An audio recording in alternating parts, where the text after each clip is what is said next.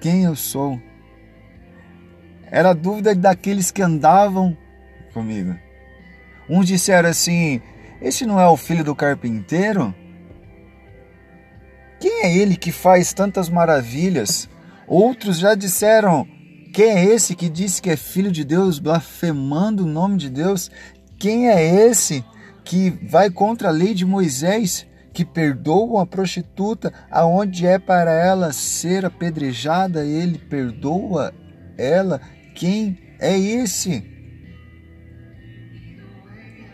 Quem é esse que diante de, de uma lei ele demonstra tanto amor? Quem é esse? esse? Essa era a dúvida daqueles que estavam com ele. E ele pergunta para os seus discípulos: E aí, que estão dizendo de mim quem eu sou?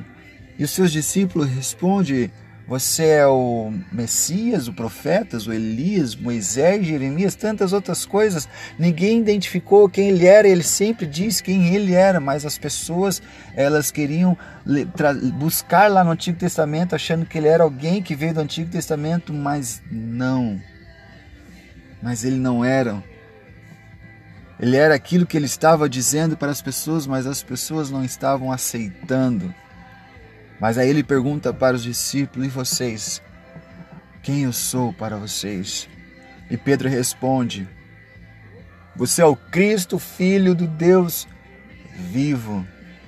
Ele fala: Não foi nem carne nem sangue que te revelou, mas foi meu Pai.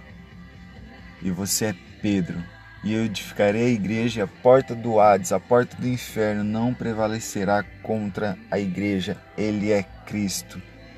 Quando ele estava sendo batizado por João, uma pomba veio sobre ele e uma voz do céu dizendo assim: Esse é o meu filho que eu amo, esse é o meu filho que eu me comprazo.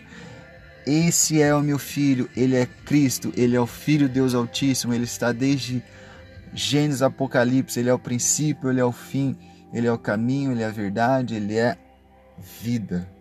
Ele é o pão da vida e através dele nós podemos entrar na eternidade, através dele nós temos a salvação. Ele é Cristo.